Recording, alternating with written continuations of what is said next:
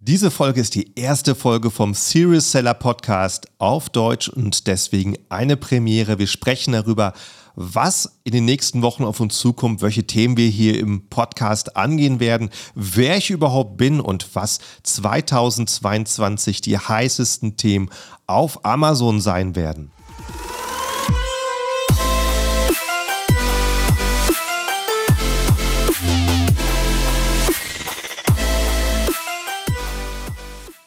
Hallo zusammen und willkommen beim Serious Seller Podcast auf Deutsch. Mein Name ist Markus Mokros und das ist die Show, in der wir alles rund um Amazon FBA Private Label besprechen, was uns Händler auf Deutsch gesagt ernsthafte Umsätze generiert.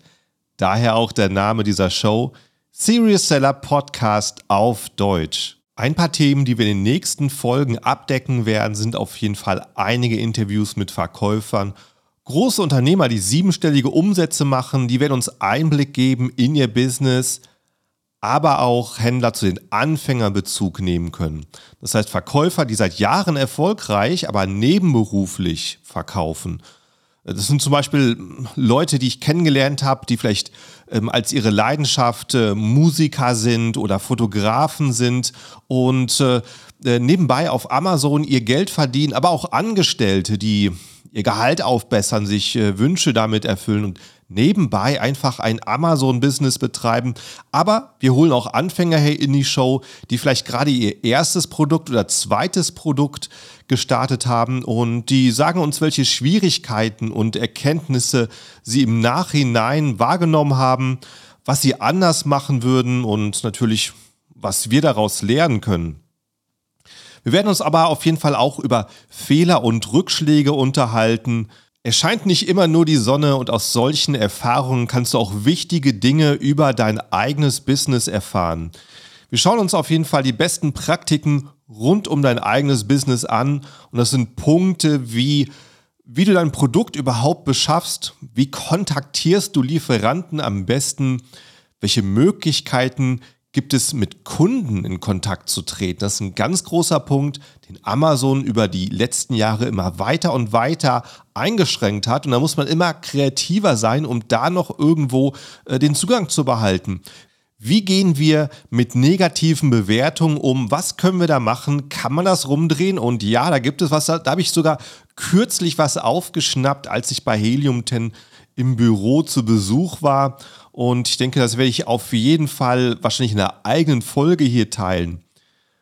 Auf jeden Fall auch, wie findest du Firmen- und Markennamen? Das sind Sachen, die manche Leute unterdenken, manche Leute übersehen. Also wir wollen hier auf jeden Fall nichts überdenken. Wir wollen hier Aufgaben möglichst in einer Stunde erledigen, äh, anstatt acht Stunden lang eine Arbeit dran zu setzen.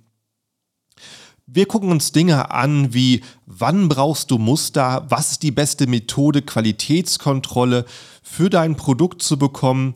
Und ich denke auch Fracht war eins der größten Schwierigkeiten in der letzten Zeit. Seit Covid äh, gab es da nur Meldungen über Meldungen äh, zu allen möglichen Containerproblemen, Schiffen, die nicht aus den Hafen kamen, Häfen, die gesperrt waren und natürlich Frachtkosten, die explodiert sind. Auch da hole ich einen Experten hier in die Sendung. Wie bekommst du deine Ware am besten ins Amazon-Lager und musst du das eigentlich nutzen oder kannst du vielleicht auch dritte Anbieter nutzen und extern lagern? Da gucken wir uns auf jeden Fall auch die Vorteile an. Und da gibt es einige, die dafür sprechen, wie sicherst du dich finanziell ab, um deine Bestellung bei deinem Lieferanten auf einem komplett anderen Kontinent zu tätigen? Das denke ich mal gerade für die Anfänger ein wichtiges Thema, die da wirklich vor dem Sprung ins kalte Wasser stehen. Von welchen Produkten solltest du als Anfänger dich auch fernhalten und äh, wie erkennst du Produkte mit Potenzial, die deine Konkurrenz übersieht. Ich denke mal, das ist ein Evergreen-Thema, das interessiert jeden. Äh, vom Anfänger, der sich vielleicht noch gar nicht so darüber bewusst ist, zum Fortgeschrittenen, der einfach guckt, was ist mein nächstes Produkt und ähm, wo ist da noch eine Lücke für mich im Markt. Außerdem natürlich, wie ziehst du in den Suchergebnissen an deinen Mitbewerbern vorbei und äh, wie verkaufst du hohe Stückzahlen auch wenn dein Preis höher ist, und das ist auf jeden Fall richtig so, du musst nicht immer der günstigste sein, du musst nicht immer den günstigsten um weiteren Euro unterbieten. Es ist viel besser drauf zu schauen, wie machst du das attraktivste Angebot und dann kannst du den Preis auch bis zum gewissen Spielraum diktieren. Was sind Strategien dazu? Also das gucken wir uns an. Genauso wie in welchen Stückzahlen musst du bestellen. Sind es 100 Stück bei der ersten Bestellung? Sind es 2000 Stück? Und da ist auf jeden Fall ganz klar zu wissen, es gibt nicht nur schwarz und weiß, es gibt verschiedene Lösungen für verschiedene Leute in verschiedenen Situationen. Und äh, da gibt es einfach nur die passende Lösung für dich individuell. Und ich denke mal, das ist auf jeden Fall eine Folge wert. Über all solche Dinge werden wir sprechen, wie auch wo deine Produktideen eigentlich gestohlen werden können, wo du besonders darauf aufpassen musst und an welcher Stelle überdenkt man vielleicht das Problem und äh, sollte dann nicht allzu viel Zeit dran verschwenden. Genauso wie, was sind die besten Produktsuchestrategien natürlich? Wie finden wir Produkte, an die andere noch nicht kennen. Also das ist auf jeden Fall natürlich ein sehr heißes Thema, was mich ständig interessiert. Äh, mit dem richtigen Produkt verdient man einfach Geld. Bei der Produktsuche fängt das Geldverdienen an oder das Geld verbrennen. Deswegen muss man es auf dem Punkt haben. Welche anderen Orte außer Amazon selber können wir dafür nutzen, um Produktideen zu finden, die andere Händler nicht kennen, wo andere Händler nicht nachsehen und das wird für die Zukunft immer wichtiger, nicht nur das Vorhandene zu kopieren, sondern wirklich mit neuen Dingen zu können. Und äh, wo, wo bekommen wir solche Dinge her? Wo finden wir die Inspiration dafür? Dafür machen wir auf jeden Fall einen Podcast, um da mal ein bisschen was zusammenzusammeln. Also wir werden auf jeden Fall Experten in Interviews holen, die deine Probleme beim Zoll lösen und jemand auch, der Händler-Accounts wieder freigibt. Weil das ist auch ein großes Problem. Was passiert beim Zoll, wenn dir Unterlagen fehlen, du nach Dingen gefragt wirst, die du nicht hast? Oder Amazon hat Probleme mit deinem Produkt und sperrt deinen ganzen Account. Kommt vor, hört man immer wieder. Und dann hört man auch, dass in dem Moment der Zugang zum Support selber bei Amazon abgeschnitten ist. Wie bekommst du sowas wieder frei? Auch da habe ich interessante Leute, die da so ein bisschen zaubern können. Und ich denke mal, das wird ein sehr, sehr interessanter Podcast, gerade zu dem Thema. Also, ich kann dir auf jeden Fall versprechen, dass du aus jeder Folge mindestens ein paar goldene Nuggets aufschnappen wirst, die du für dein Business gebrauchen wirst. Deswegen klick doch jetzt auf den Abo-Button, auf den Subscribe-Button, auf den Folgen-Button, je nachdem, wie es auf deiner Plattform heißt. Und dann weißt du auch, dass du benachrichtigt wirst, wenn hier das erste Interview, äh, der nächste Podcast online geht. Also wer bin ich? Vielleicht mal ein paar Worte auch dazu. Vielleicht haben die ein oder anderen auch äh, den Zugang durch irgendeine Werbung bekommen, durch irgendeine Empfehlung und haben mich noch nie gehört. Also ich bin Markus Mokros, mein Name. Ich bin praktisch Unternehmer seit der Schulzeit. Ich bin aber auch Familienvater, wie meine zweijährige Tochter und Baby Nummer zwei ist auch schon auf dem Weg aktuell ist ähm, äh, noch ein paar Monate hin bis zur Geburt, aber da freuen wir auf jeden Fall drauf, auf den Familienzuwachs. Herausforderungen suche ich auch beim Sport, allerdings eher im Gym, wo ich nach meinem eigenen Rhythmus äh, meinen Körper mit Widerstand belasten kann. Das ist ein gutes Gefühl für mich hier eine Wiederholung mehr zu schaffen, da ein paar Gewichte mehr drauf zu tun, zwei Kilo, fünf Kilo Gewichte höher zu stecken. Und äh, so behandle ich es auch im Business. Also es gibt nicht das eine Ziel, was ich erreichen will und dann bin ich einfach da, sondern es ist einfach die Reise, die Erfahrung darauf, Hürden zu überwinden und einfach weiterzukommen, Neues herauszufinden. Das ist das, was mich interessiert. Und ähm, ich glaube, das war so ziemlich in der vierten Woche von meiner Berufsausbildung, dass ich gemerkt habe, dass ich mir das nicht bis zur Rente vorstellen kann, was ich da machen soll. Und ich kam gerade vorher zurück aus einem Familienurlaub aus Florida. Das war 1996. Wow, das ist echt lange her. Und äh, da habe ich in Florida, in äh, Tampa war das, glaube ich, eine Paintball-Pistole bei den Händlern gefunden. Also da dieser Sport, wo man sich gegenseitig mit Farbkugeln beschießt. Und das fand ich ziemlich cool habe mir eine Visitenkarte von den Händlern mitgenommen und auf der Visitenkarte stand die E-Mail-Adresse drauf. Und da habe ich mir deswegen zu Hause meinen ersten Internetanschluss geholt, 1996. Es war wirklich Steinzeit-Internet zu der Zeit, AOL. Und äh, meinen Freunden davon erzählt und die waren auch sofort alle dabei. Die wollten auch sowas, die wussten nicht, wo sie sowas kaufen können. Und äh, mit einem Schulfreund habe ich damals eine GBR gegründet, haben gesagt, hey, ich glaube, das ist ein Ding, ähm, das macht uns Spaß, lass uns doch damit handeln und äh, gleich das dann Business draus machen.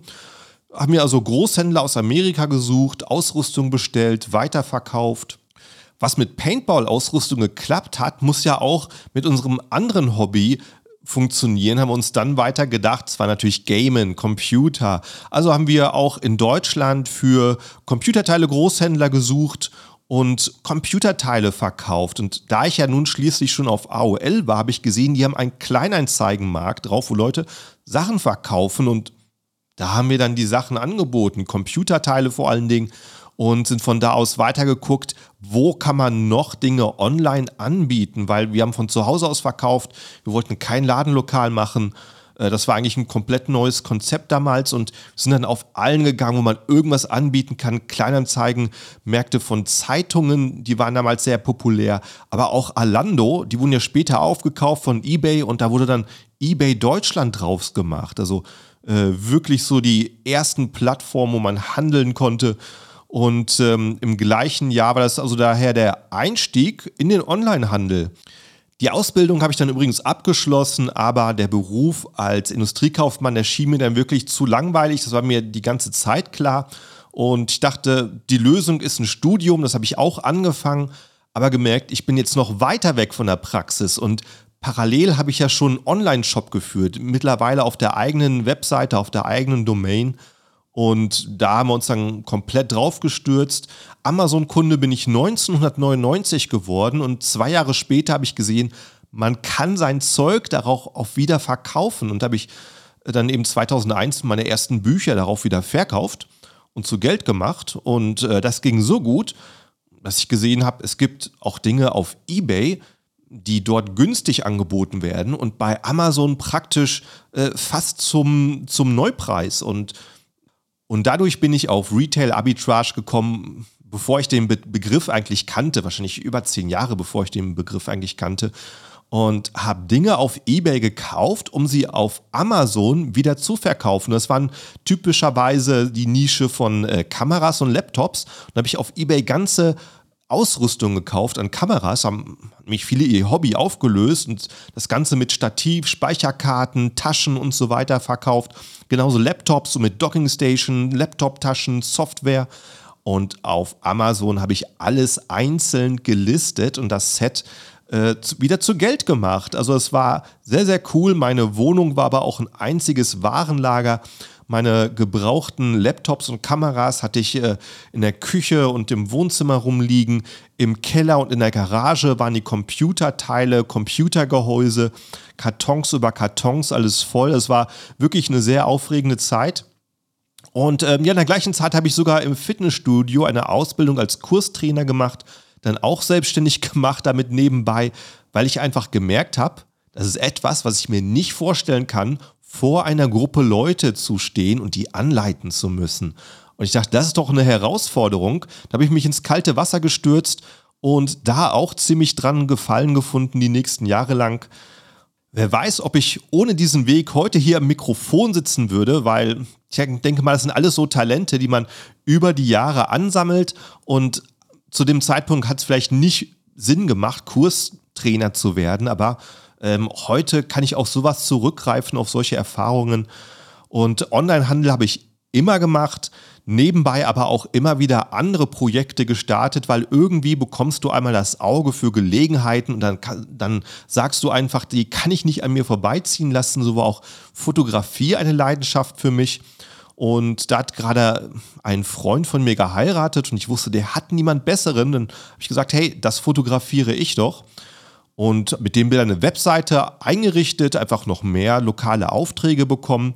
Und dann habe ich irgendwann nach Amerika geschaut und gesehen, in was für einem Niveau die dort fotografieren. Die machen zwölf Stunden Dokumentation. Da gibt es Fotografen, die nur schwarz-weiß fotografieren, die äh, den ganzen Tag von der Vorbereitung bis zur Mitternacht dabei sind und wirklich auf Momente aus sind und nicht auf gestellte Porträts. Und das hat mich so fasziniert. Ich habe selber angefangen, Hochzeitsreportagen anzubieten und da den Trend der Zeit absolut getroffen, weil Bräute aus Deutschland sind darauf aufmerksam geworden und haben sowas in Deutschland nicht gefunden, bis ich dann ins Gespräch kam. Und im gleichen Jahr war ich noch in allen deutschen, in allen großen deutschen Hochzeitsmagazinen abgedruckt, äh, mehrseitig, sogar mit meinen Bildreportagen.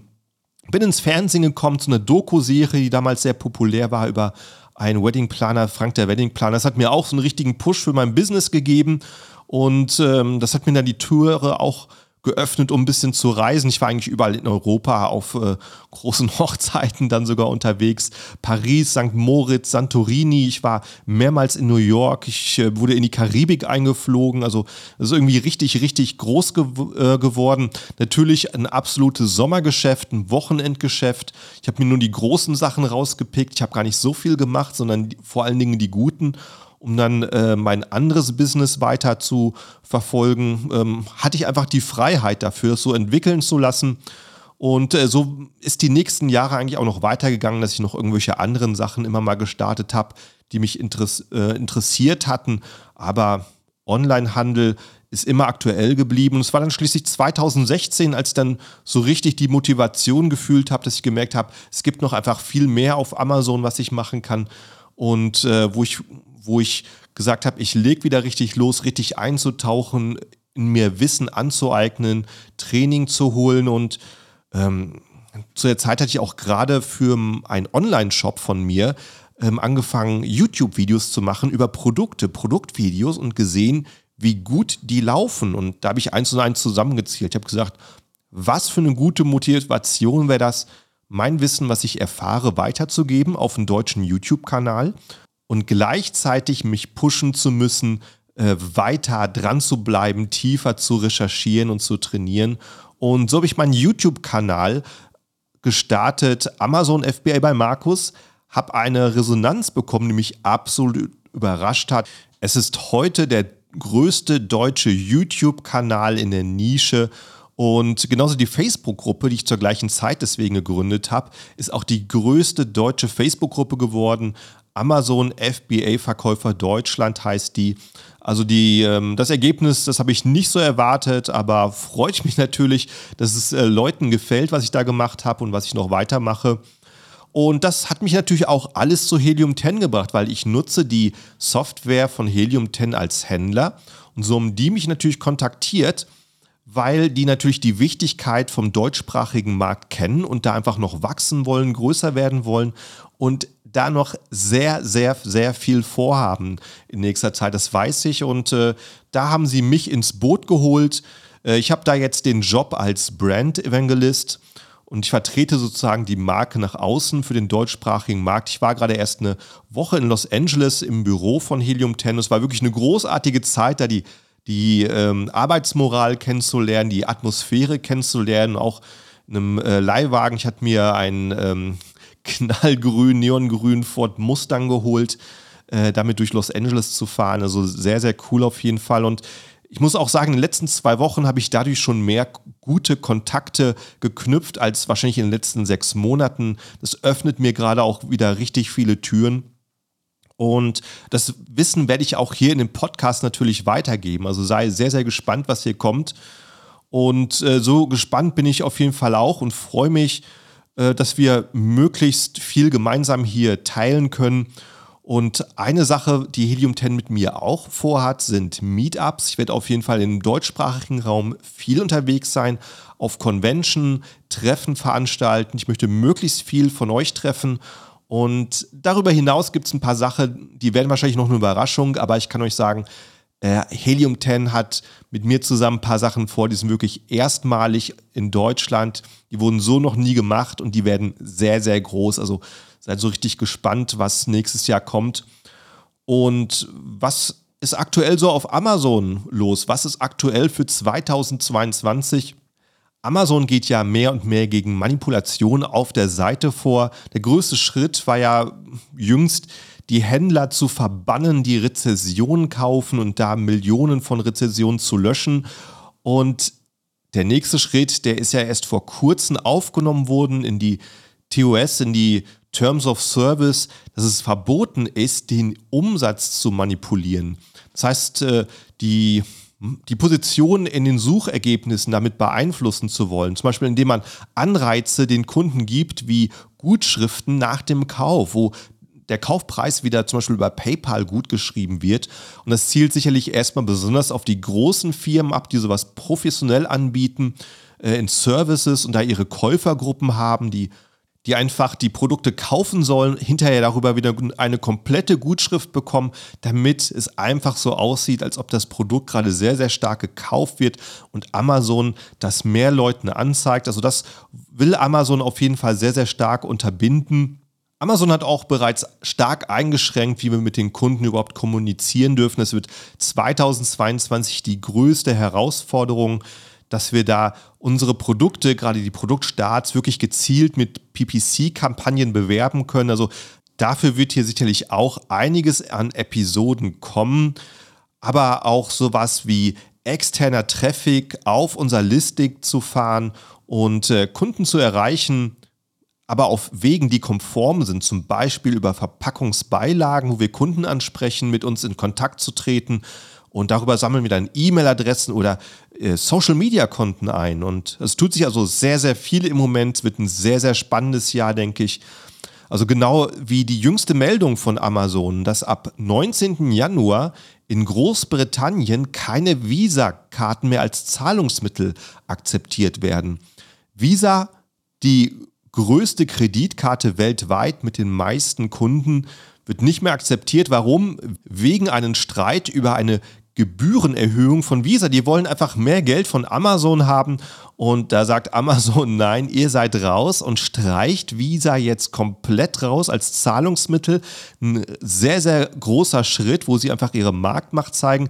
Und äh, sie bieten ihren Prime-Kunden jetzt sogar ein 20 Pound-Gutschein an, wenn Sie das Zahlungsmittel umstellen in Ihrem Account. Sie belohnen die Kunden auch noch. Und gleichzeitig macht Amazon gerade auch noch eine Stellenausschreibung. Sie suchen einen Mitarbeiter mit Kryptoerfahrung. Also äh, wird demnächst Visa-Karten rausgestrichen, aber Bitcoin akzeptiert. Also sehr, sehr spannend. Das werden wir auf jeden Fall hier nachgehen, verfolgen und dann, wenn wir mehr wissen, auf jeden Fall Updates machen. Also lass doch auf jeden Fall auch ein Like für den Podcast hier da. Das hilft mir auch ungemein, um das Ganze ins Rollen zu bringen, dass diese Plattformen hier auf jeden Fall gutes Feedback von dir kriegen. Und klick auf Abonnieren, falls du es noch nicht gemacht hast. Also ich freue mich auf jeden Fall, wenn du demnächst zuhörst, wenn du im Auto bist, vielleicht auf dem Weg zur Arbeit oder mit dem Hund spazieren gehst oder dich beim Joggen fit hältst. Also bis zur nächsten Episode. Ciao, ciao.